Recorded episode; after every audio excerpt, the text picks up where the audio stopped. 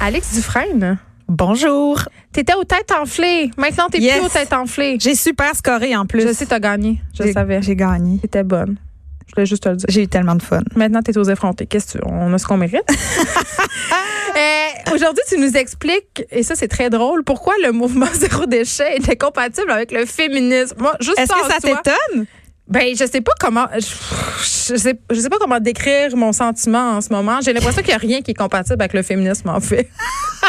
Parce qu'on a déjà parlé ensemble tous les deux euh, de cet article qui était sorti à propos du couple, que c'était difficile d'être en couple et féministe. Donc j'ai l'impression en. qu'un peu, je- moi je me prononce pas, mais Tu prononces pas, Geneviève? Ça Euh, m'étonne. Je pensais qu'on était aux effrontés. ouais Ok. non, je me, je me prononce pas sur le couple et le féminisme aujourd'hui. euh, ça me T'es tente trop pas fatiguée. Ouais. T'es trop fatiguée Non, pour des- ça. Des fois, je, je décide de mettre les luttes féministes de côté euh, parce que je suis épuisée mentalement. Je fais une dépression Mais- du patriarcat. Tu trouves pas que c'est dur de mettre les lunettes féministes de côté? On dirait que une Ouais. fois que tu as pris la pilule, aïe aïe. Mais on dirait aussi qu'il faut faire attention pour ne pas que porter ces lunettes-là parce qu'à un moment donné, tu viens avec une espèce de vision dichotomique du monde et ça peut mener à la dépression patriarcale. Je comprends. Vraiment.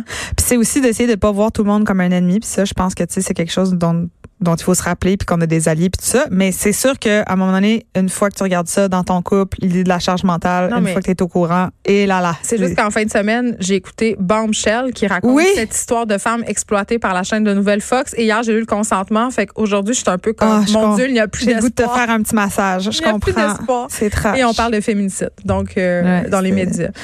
Voilà. c'est oui c'est assez déprimant ce qui se passe Fait que là, mouvement zéro déchet, donc là c'est tout autant déprimant. Ben. Ben, c'est-à-dire que euh, oui et non. Moi, ça ça m'a remis euh, devant la, la question qui est toujours la même, c'est-à-dire comment répartir la charge mentale équitablement. Puis le mouvement zéro déchet en fait partie. Puis euh, l'ex- l'ex- l'ex- l'exagère, l'exerglement en exagère. Et donc, J'ai euh, fait une crise d'épilepsie. le mouvement zéro déchet rend ça pire, comme on dit en bon français. C'est-à-dire que, euh, je sais pas si vous connaissez, Céline Eke, elle écrit dans une revue qui s'appelle Ricochet, Un média indépendant. un média indépendant. On a un collaborateur ici, Martin, Martin Fort, qui signe souvent des textes C'est dans vrai? Ricochet. Donc, c'est un média qu'on connaît bien ici aux effrontés. Et donc, Céline Eke, qui est euh, doctorante en, en économie, s'est intéressée à euh, la question du zéro déchet. Mais qu'est-ce qu'elle connaît là-dedans? Mais qu'est-ce qu'elle connaît là-dedans? Euh, full disclosure, Céline, c'est ma cousine. Ah oui, je l'aime! Et c'est aussi ma très bonne amie. Et on partage, euh, entre autres, la, neuro la neurasthénie, le goût du féminisme et de l'écologie. C'est avec elle que tu avais dressé la liste de toutes les choses que vous aviez fait pour venir à bout de votre anxiété. Exactement. On l'aime. Céline. Liste On va qu'on a- l'inviter à un moment donné. Liste qu'on a faite à Cube Radio où Céline Ouais. et moi, on avait listé, oui, ce qui, ce qui nous rendait moins anxieuses. Et donc, euh, euh, Céline, euh, ça fait très, très longtemps qu'elle nous gosse là, avec ses Tupperware qu'elle amène partout, puis qu'elle achète du, juste du bio, puis elle est déjà dans un mouvement qui est assez écolo puis conscient de l'environnement. Mais euh, Céline, c'est une féministe. Puis elle... Ce sur quoi elle basait ses actions, c'était surtout des actions politiques, parce qu'elle avait Mhm. l'impression que de faire du zéro déchet, ça mettait beaucoup de pression sur l'individu, parce qu'il devienne responsable à la place de l'État, euh, au lieu de militer pour encourager bon les bonnes pratiques des entreprises puis punir les mauvaises pratiques euh, des industries qui sont polluantes. Donc euh, elle, le zéro déchet, ça, ça l'interpellait pas à cause de ça. Mais c'est un ami à elle qui l'a fait, qui lui en a parlé, puis elle s'est dit, ben, je suis déjà pas loin, pourquoi ne pas aller jusqu'au bout dans l'expérience? Et aussi, euh, comme on, on, on a un peu pas Céline. comme on a un peu d'anxiété dans la famille, des fois faire des choses au contrôle, ça, ça nous Ouais. aide quelque part. Je Non, vais répéter ma question. Elle n'a pas pas d'en- d'enfant, Céline n'a hein? pas d'enfant. Je dois tout de même dire que j'ai une amie, Marilyn Dufort, qui travaille hum, 60 heures semaine, Ah qui a trois enfants et elle fait zéro déchet. Elle est vraiment lourde. C'est vraiment rochant. C'est une héroïne. Une On la déteste. C'est une héroïne. Burn. Et donc, Céline, Burn. Céline commence à se dire, je vais tout faire moi-même. Mais là, zéro déchet, on se dit ce que ça implique. Ça veut dire, tu fais ta petite maudite pâte à dents avec de l'argile blanche. Tu dois aller coudre des petits sacs euh, faits en, en, en, en bas euh, de coton pour mettre ton gruau dedans que tu vas Je peux chercher au locaux. de ma tante tout de Non. suite? Ah, je voudrais le faire tout de suite, après ça serait réglé. Est-ce que tu penses pas qu'à un moment donné, on on pourrait pas faire la promotion d'un juste milieu. Je trouve que le mouvement zéro déchet se tire un peu dans le pied. On pourrait tout comme, mettons, même, on peut C'est ce comme que les réduire. gourous du zéro déchet font. Tout le monde dit, tout le monde dit en commençant, faites dans vos limites. OK, fait Peut-être pourquoi que- elle coud ses pochettes puis elle fait sa pâte à dents? Parce que Elle est intense. elle est intense. On est intense. T'as pas remarqué qu'on est intense? C'est la génétique, c'est la famille. On est intense. C'est le même. Fait qu'elle, elle Elle va s'en dit- aller bientôt, tout le monde inquiétez pas, là. Elle s'en va dans Je du suis là pour 10 minutes. Et donc, Céline se met à se rendre compte de tout ce que ça implique d'être zéro déchet. C'est-à-dire que tu fais tes produits ménagers toi-même, ton shampoing toi-même, ta pâte à dents toi-même. Ça veut dire que ton saran wrap en cire d'abeille, tu le fabriques toi-même. c'est cher, pour vrai, non? Ça doit être cher, acheter Euh, tous les ingrédients nécessaires pour être zéro déchet. Les- ça dépend. Ou alors, il faut que tu aies beaucoup de temps pour magasiner pour les affaires. Toutes Mais tu sais, mettons, sont incompatibles avec allait à l'épicerie en vrac qui est bio, puis c'est sûr qu'à un moment donné, ton petit sachet de date à 18 tu t'en souviens. Fait que là, elle Tu le dit... gaspilles pas. Tu le gaspilles pas. Non, mais c'est quand même Ouais, un, ça réduit le bon gaspillage alimentaire. Oui, c'est vrai. Puis c'est aussi que le zéro déchet va souvent aussi avec réduire la consommation, réduire euh, réduire le voyons le nombre d'objets que. Tu sais, il y a comme quelque chose de la simplification de ta vie. Ouais. Mais il y a des choses qui sont pas simplifi- simplifiées et qui sont complexifiées. Voyons, coudonc aujourd'hui, qui sont complexifiées. Lève par- ton bras, touche à ton nez. Je suis en train de faire un Non, t'es correct. OK, on peut poursuivre. Euh, qui se complexifie à cause du zéro déchet et c'est le temps et l'organisation. Donc, quand tu as une recette à faire, tu vas être zéro déchet, tu t'en vas au, euh, à l'épicerie zéro déchet, génial, tu peux acheter ton pois, ton pois chiche séché. OK, je me, je me- c'est pas facile. Un là. pois chiche je je me donne pas facile, C'est le pois chiche c'est séché. Mais tu sais qu'il y a quand même euh, certaines grandes bannières maintenant versent vers le zéro déchet. IGA, par exemple, maintenant, tu peux amener tes contenants, tu peux aller à la boucherie avec tes Tupperware. Ouais, et ça, je pense que ça va beaucoup aider parce que ce qu'on vit aussi, c'est que tu vas faire ton épicerie d'une place, il te manque quelque chose, puis là, Ouais. tu vas à ta fruiterie du coin, mais ton chou-fleur, il est emballé dans du plastique. Ouais. Fait que là, Céline, qui est un peu intense, allait avec son vélo jusqu'au marché Jean Talon. Bref, ça te prend trois heures faire une épicerie d'un souper. Fait que ça devient un peu intense. Et ce Oui. qu'elle se rend compte, c'est que euh, tout ce qui- tout ce qu'elle fait à la maison, faire son shampoing, faire sa pâte à dents, euh, faire euh, tremper ses lentilles, là, puis acheter de légumes lavés et lavés, elle dit, Colline, je suis retournée derrière mes fourneaux, puis je passe beaucoup plus de temps derrière ma elle machine n'a à pas de coudre. chum, euh, Céline, pour faire euh, partager cette charge euh, zéro déchet Alors, avec elle? Même si elle habite seule, je, ne- je, je, je ne dévoilerai pas sa vie privée, mais Céline habite seule et même si elle était en couple, ce qu'on réalise, c'est que le- les, les petits gestes de la sphère domestique, évidemment, sont encore beaucoup, reposent encore beaucoup sur les épaules des femmes. Et on parle aussi en environnementalisme de charge morale. Et il y a une journaliste qui s'appelle Nora Boisouni qui désigne euh, la charge morale, le fait que souvent, c'est les femmes qui vont se retrouver avec euh, le poids sur les épaules de faire De un... l'humanité, en fait, un- je dirais. On de peut l'humanité. résumer ça à, Voilà. à dire les Merci. femmes ont le Bye bye. poids de l'humanité? Bon, c'est Ouais. tout. La vie est incompatible avec le féminisme. Et donc, euh, il y a des études qui montrent que les femmes sont beaucoup plus euh, concernées par l'environnement et posent des gestes beaucoup plus concrets par rapport à l'environnement que les hommes. Donc déjà, ça, c'est prouvé.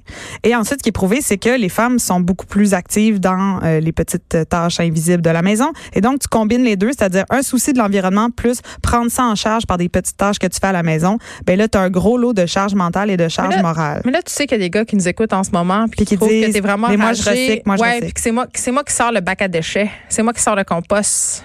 Euh, oui, c'est fantastique. J'ai, c'est fantastique de sortir le bac à compost puis le bac à déchets. Il faut juste euh, se demander qui fait l'organisation de tout ce qui se passe en dehors du bac à compost puis du bac à déchets. Il y a- en tout cas, je me suis déjà ostinée très, très longtemps avec Jonathan Trudeau, qui est animateur ici, pour me dire qu'il était cœuré d'entendre parler de charge mentale parce que chez eux, c'est lui qui fait tout. Alors, on le félicite Ben, et c'est il est une dit. exception. c'est ça. Bravo, tu es une exception. Maintenant, on aimerait ça que ça soit la règle et que la charge mentale soit vraiment répartie. On aimerait ça aussi plus avoir besoin de dresser une statue à chaque fois que les hommes sortent le Les bac à compost sans qu'on leur demande. Exactement, je suis bien d'accord avec toi. Les gens, les femmes enregistrent disent oui de la tête. Juste vous dire. Ce qu'on remarque aussi, c'est que les personnes qui font des conférences, des blogs et des auteurs qui écrivent sur le zéro déchet sont en grande majorité des femmes. Ça, c'est vrai. Ça, je dois te donner ce point-là. Puis tout à fait. Puis quand je dis c'est pas c'est pas une blague, les femmes sont plus préoccupées par l'environnement. C'est un fait qui est documenté. OK, j'ai une question. OK, peut-être, là, je vais faire de l'eugénisme de là, puis je vais le faire quand Oh, même. j'ai mais- peur de ce que tu vas dire. Non, mais est-ce que c'est parce que euh, c'est nous, on, on porte les enfants, tout ça, puis on s'inquiète peut-être plus pour l'avenir de nos enfants puis de la planète? En fait, Tu sais, je sais pas, mais il y a peut-être quoi là? en là? fait, t'es 100% là-dedans. C'est tout à fait Ah. que les femmes Fait que c'est pas là, de non, oui, c'est de l'eugénisme de race. OK. Parce que moi, je crois que les femmes sont socialisées à s'inquiéter plus de la planète et de l'environnement. Oh, oh parce qu'on est socialisé à s'occuper de choses passives qui ne peuvent s'occuper d'elles-mêmes, c'est-à-dire les enfants et la planète. Quand je pensais à les hommes.